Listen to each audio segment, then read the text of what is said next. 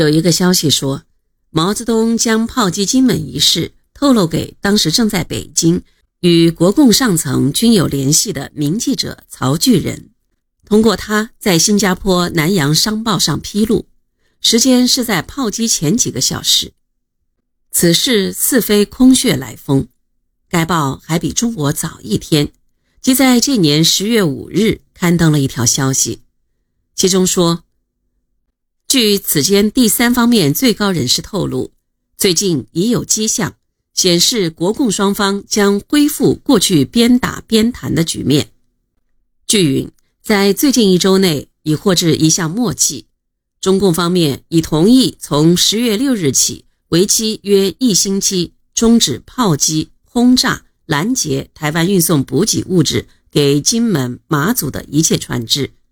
默契是这些船只。不由美舰护航，是无意泄露还是有意曝光？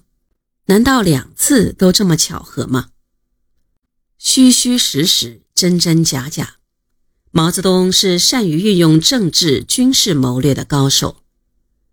彭德怀在庐山会议上的万言书中也说：“处理金门问题，我们是得心应手的。”当时毛泽东起草的一篇文告，再告台湾同胞书稿中透露了一点端倪。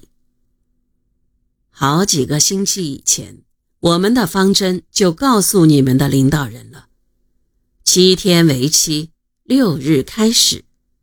你们看见十月五日的《南洋商报》吗？此人有新闻观点，早一点露出去，那也没有什么要紧。政策早定，坚决实行，有什么诡计，有什么大胆呢？